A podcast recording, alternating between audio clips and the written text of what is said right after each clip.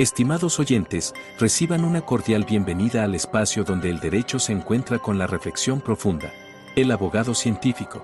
Este foro es nuestra dedicación a explorar las intersecciones entre las disciplinas jurídicas y el pensamiento crítico, ofreciendo un escenario para el diálogo intelectual y el desarrollo personal en el mundo del derecho. Acompaña a Andrés Arellano en este viaje de indagación y descubrimiento. Cada capítulo está diseñado para profundizar en cómo el razonamiento analítico influye y fortalece nuestras prácticas legales, desafiando las convenciones y fomentando un entorno de aprendizaje basado en la comprensión y el razonamiento lógico. El abogado científico se compromete a ser una ventana a la exploración de conceptos jurídicos a través de la lente de la metodología y filosofía científica, con un fuerte enfoque en el análisis crítico y la evidencia. Este enfoque nos permitirá abordar temas desde una perspectiva única, desentrañando las complejidades del derecho y promoviendo una práctica legal más reflexiva y fundamentada. Así, los invito a embarcarse en esta aventura de conocimiento, donde juntos exploraremos los principios que forman la esencia de la abogacía. Prepárense para un viaje hacia la comprensión profunda y el enriquecimiento intelectual. Bienvenidos a El Abogado Científico.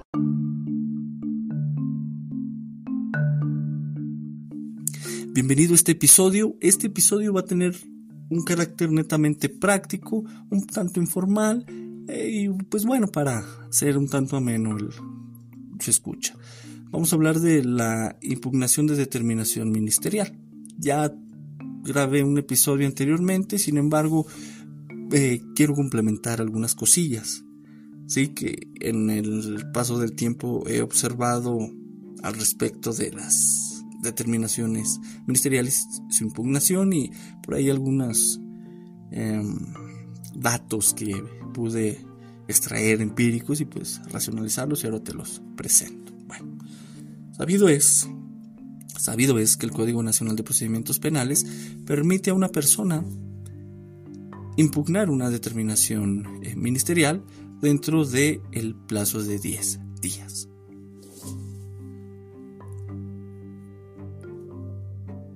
En este, en este episodio vamos a centrarnos específicamente en la impugnación de la determinación ministerial cuando hay una abstención de investigación y se ordena el archivo de la carpeta de investigación.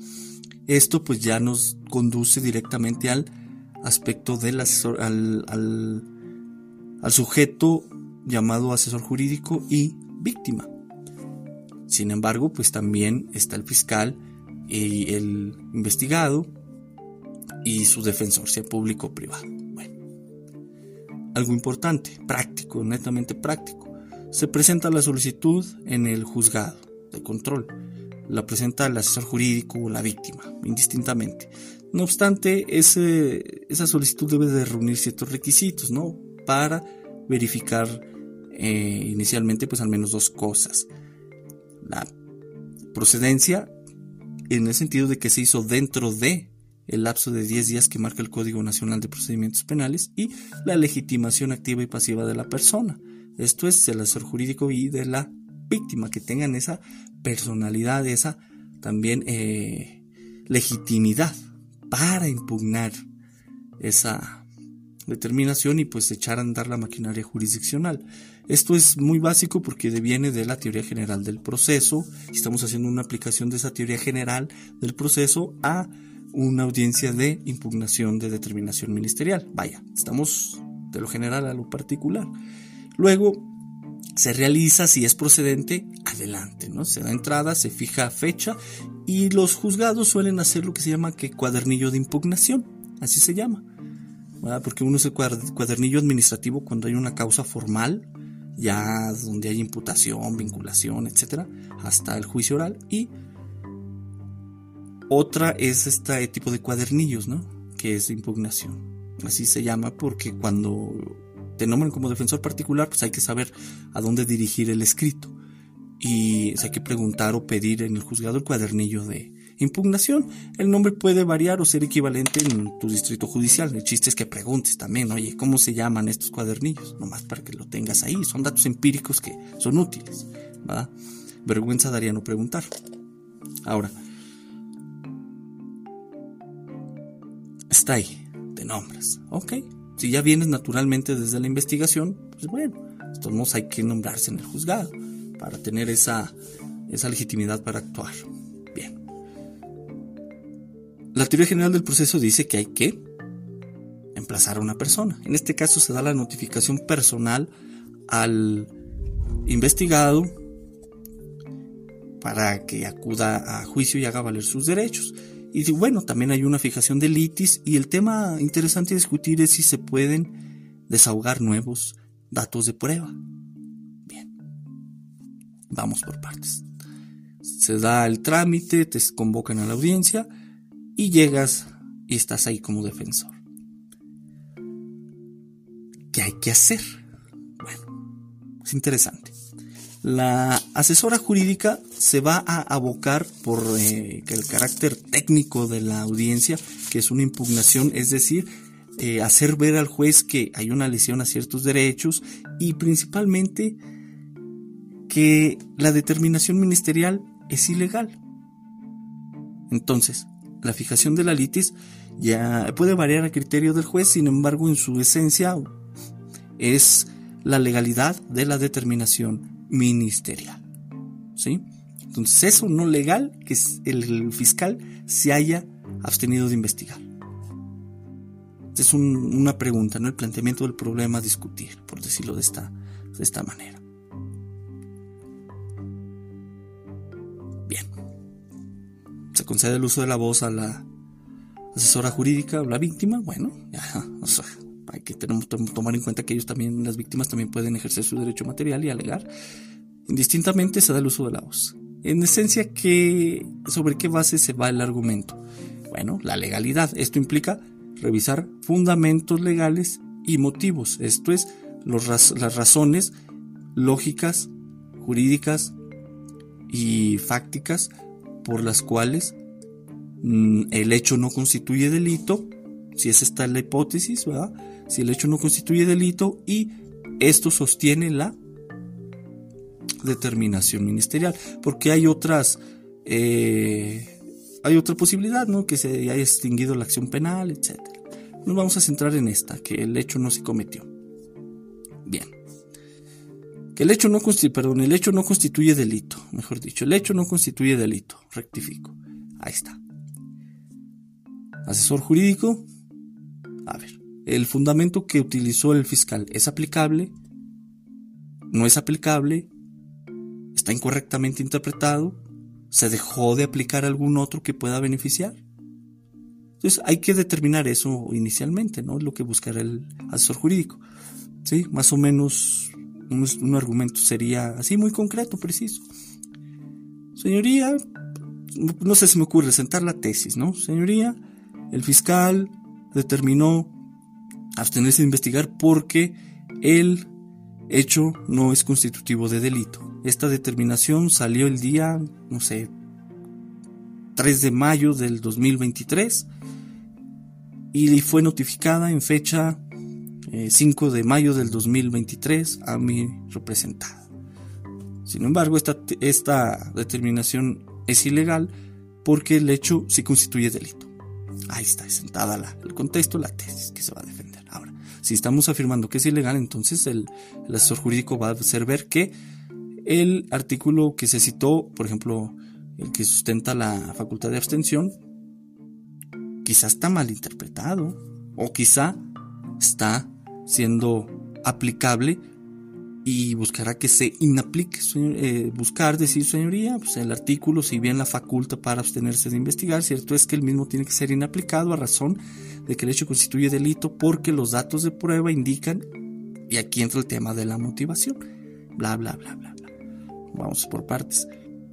La determinación ministerial tiene sus respectivos resultados, ¿sí? Y al final pues ya la determinación. Puede variar el formato según el fiscal y su criterio y todo ese rollo, pero es siempre similar. Ahora, las razones son bien importantes. Para analizar el argumento, teóricamente el, asesor jurídico pues checó, por ejemplo, los conectores lógicos, la razón principal, si, si hay argumentos dirigidos a causas, si hay argumentos eh, condicionales, si hay, vaya, si se hacen eh, argumentos hipotéticos, si se crea un dilema, y muchos de estos tipos de argumentos que casi siempre he dicho o repetido en varios episodios, ¿no? Checar. Ah. Y luego están los datos de prueba. Estos hay que checar si fueron debidamente valorados o están incorrectamente valorados o se dejaron de valorar algunos. Entonces, alguna de estas tres eh, posturas hay que checar. Dice el fiscal, pues, se pidió un informe policía ministerial, se tomaron estos testigos, se tiene la denuncia de la víctima, el dictamen pericial, se tiene alguno, una fotografía, un video. Vaya, cada que se enuncie eso, que, generalmente, bueno, eh, algunas veces ponen que se tiene también el informe de inspección del lugar del hecho, que indica ta,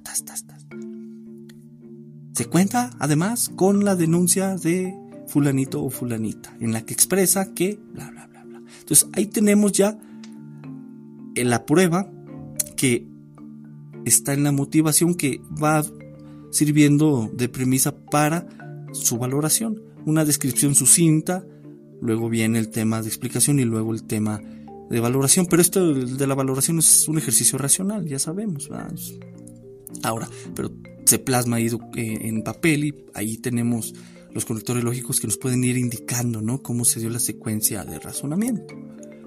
Y también hay que interpretar muchas veces las, las palabras que se dicen, los conceptos, las tesis, incluso hay quienes citan tesis. Todos estos detalles tiene que checar eh, el asesor jurídico. La víctima también, por supuesto. Y una vez hecho esto, empezar a atacar. ¿Por qué la razón A es falsa? ¿Y por qué tiene que seguirse lo que se dice, ¿no? para demostrar que el hecho sí ocurrió y sí constituye delito también. Principalmente que constituye delito. En la práctica hay muchos que leen eh, así, o sea, textualmente la determinación ministerial, la leen completa.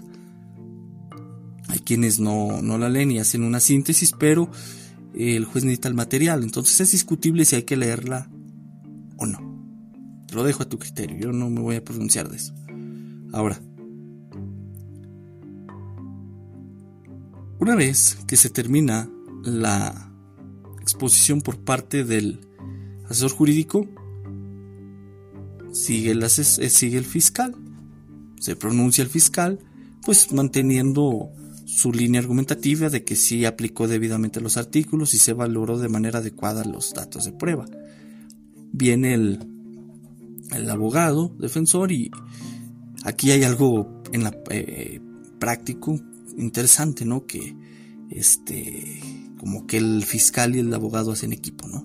Son dos contra uno fiscal y abogado contra asesor jurídico. O bien, bueno, es que no quiero meter a las víctimas, estoy hablando de puros eh, datos, de puros datos, puros eh, las partes formales. La línea argumentativa del defensor va en similares términos. Que si, el, que si está adecuadamente aplicado un artículo, que si está debidamente valorados los datos de prueba, que, si, que son necesarios en conjuntos suficientes y hay una suficiencia probatoria para este eh, determinar esa para haber determinado en la forma que lo hizo el fiscal, es decir, abstenerse de investigar porque el hecho no constituye delito. Y bueno, aquí viene el punto. ¿Se pueden desahogar datos, nuevos datos de prueba? Esta es una postura dividida, ¿no? Porque veamos que el fiscal determinó basándose en datos preexistentes a la audiencia, es decir, datos que estuvieron ahí en, en la carpeta de investigación. Si el asesor llega con nuevos datos, eh, hay que entrar a discusión. Puede usarlos durante sus argumentos o bien pronunciarse al inicio, traigo nuevos datos de prueba. Ah, caray, ¿se puede o no se puede? Aquí hay un es relativo, pero es relativamente moderado, en el sentido de que pues no es subjetivo porque hay normas, hay principios y hay eh, reglas muy claras de actuación. Sin embargo, es relativo porque según el juez y según el contexto del hecho, el, el tipo penal que se vea inmerso, las condiciones de la víctima y vaya, o sea, el contexto puede indicar que se admitan. Y bueno, eso es una violación al debido proceso. O pasa algo similar, yo lo veo así, ¿no? Que pasa algo similar como con las apelaciones o amparos en las que eh, cuando hay valoración probatoria y aportar una nueva, una nueva prueba implica que se deje en un cierto estado de indefensión a la persona porque a la, o a la autoridad porque ella no utilizó esa información de ese dato de prueba o esa prueba para emitir su resolución, que en este caso es el análogo a la determinación de abstención de investigación del fiscal. De ahí que datos de prueba novedosos puedan no ser tomados en consideración para su desahogo y ni siquiera se permita su desahogo en esa audiencia. Entonces se ofrecen pero no se admiten y obvio no se desahogan porque escapa a los alcances de los datos que están y fueron tomados en cuenta en la determinación ministerial. Bien, este es generalmente el principal argumento que he notado, también he aplicado y más o menos por ahí anda el criterio ah, por acá en el distrito judicial donde yo postulo. Contrástalo con el de tu distrito judicial, tu marco teórico y ya sabes, todas esas cosas epistémicas de las que hemos hablado. Ahorita el centro es esto que se va haciendo en la audiencia. Luego, la resolución busca determinar si en acorde al, objeto de la audiencia vaya la litis, ¿sí? Si la determinación ministerial es legal o ilegal.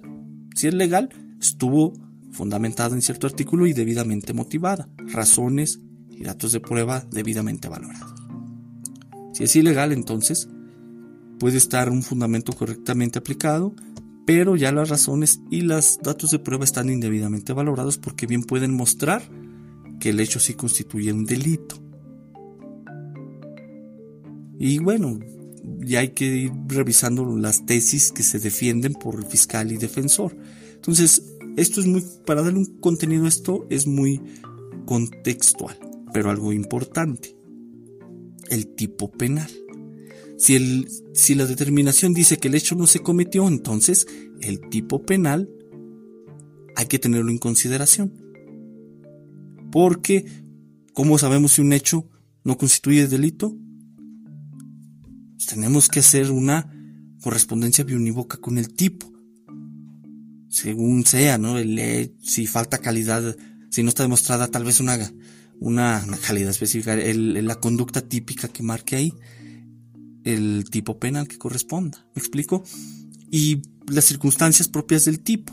Sí, que si se ocupa un medio comisivo y el medio comisivo no se da, que si la referencia de, lugar, de ocasión, vaya, muchas eh, circunstancias que atienden a las características propias del tipo, pero esto es la clave. Y lo dije al último, pues para también hacer que escuches un poquillo más el episodio. Clave, entonces, fundamentos, motivos y tipo penal. Hay que tener claro los elementos del tipo penal. Como asesor jurídico, obvio como fiscal y defensor. Porque de ahí va a salir también esas debida o indebida valoración de los datos de prueba en relación al, al hecho y este con el tipo. ¿sí? Para ver si se dan los elementos, pues probablemente o probablemente se dan y hay que reaperturar la investigación o bien pues no se dan y se mantenga firme la determinación ministerial. En resumen, se pide audiencia, notifican a la persona, ya depende si fue individualizado y otras características si ha tenido eh, intervención en la carpeta durante la investigación desformalizada, o bien no se conoce su paradero, etcétera. Son, son muchas eh, situaciones que se pueden dar, no, obstante, pues tiene que darse la participación en la audiencia, ¿no? Por su derecho a audiencia y pues eh, por respeto al proceso debido o al debido proceso. Los argumentos son en relación a la legalidad de la determinación ministerial, fundamentos, motivos y dentro de los fundamentos podemos meter ahí pues el tipo penal, ¿no? Y los motivos para ver si hay una correspondencia biunívoca entre el tipo y el hecho el contexto del hecho para extraer de ahí el posible delito, ¿no? Que se da. Que el sujeto típico, que el bien jurídico, jurídico típico, que el objeto material, que la conducta típica, si es una actividad, una inactividad, si vaya una acción, una omisión, que el dolo, que los eh, medios comisivos, que las referencias del lugar, etcétera, etcétera, ¿no? Sobre esto se construye el argumento. Aspecto procesal, aspecto sustantivo, que es el tipo, y el aspecto probatorio de la determinación ministerial. ¿Es trabajito para el asesor jurídico? Sí. Para el abogado también. Para el fiscal, pues como quiera, ahí va rectificando, va eh, repitiendo y pues eh, yo he notado que lo que perfeccionan en audiencia un poquito su determinación. No he visto hasta ahorita un amparo que se ataque esa parte o una apelación en la que se ataque cierto perfeccionamiento, pero eh, yo he notado eso, ¿no? Que se perfecciona y pues, hay que atacar eso como asesor, ¿no? Oye, pues me está perfeccionando lo que me ha leído de la determinación ministerial, perdón, lo que me, lo que me ha leído de la denuncia, en su determinación ministerial no lo explicitó, no lo tomó en cuenta y pues bueno, ahorita lo está incluyendo para fortalecerlo, cosa que se aleja de el aspecto propio del objeto de la audiencia, ¿no? De la litis. Y bueno, un argumento similar, análogo, y ya viene una eh, secuencia argumentativa. Bien, la defensa, pues también ahí checar esa situación y es interesante la actuación de la defensa para atacar los argumentos de la asesora jurídica, hacer ver por qué los mismos no destruyen esa presunción de legalidad de la determinación ministerial. Así se llama. ¿Y por qué no se dan también los elementos del tipo para decir que el hecho constituye un delito, posible delito? ¿Sale? A grandes rasgos, pues te platico esto, espero te sea de utilidad, contrástalo en tu distrito judicial, checa tu marco teórico, toma lo que te sea útil, desecha lo que no, y bueno, aquí andamos. Te deseo un excelente fin de semana y practica, practica y practica tu argumentación, la forma de valoración y trata de realizar tal vez algún esquema y somételo a prueba en las audiencias a ver cómo te va pero no pierdas siempre de vista los derechos de tu cliente y pues una actuación mínima racional al menos para que la perfecciones y la potencialices como defensor, ¿no? que es el enfoque de este podcast. Pudo haberse me escapado muchas otras cosas, muchos otros supuestos, abónale, abónale. los contextos suelen ser tan amplios que bueno, no puedo yo abarcarlos todos y no sería eh, omnipresente y omnipotente, sino que nada más tratamos de hacer un poquito de generalizaciones para ver cuántas, cuántas eh, cosas podemos expresar o podemos abarcar con esto, ¿sale? Excelente fin de semana, fin de mes, ya viene quincena. Que la disfrutes. Hasta luego. Gracias por escuchar.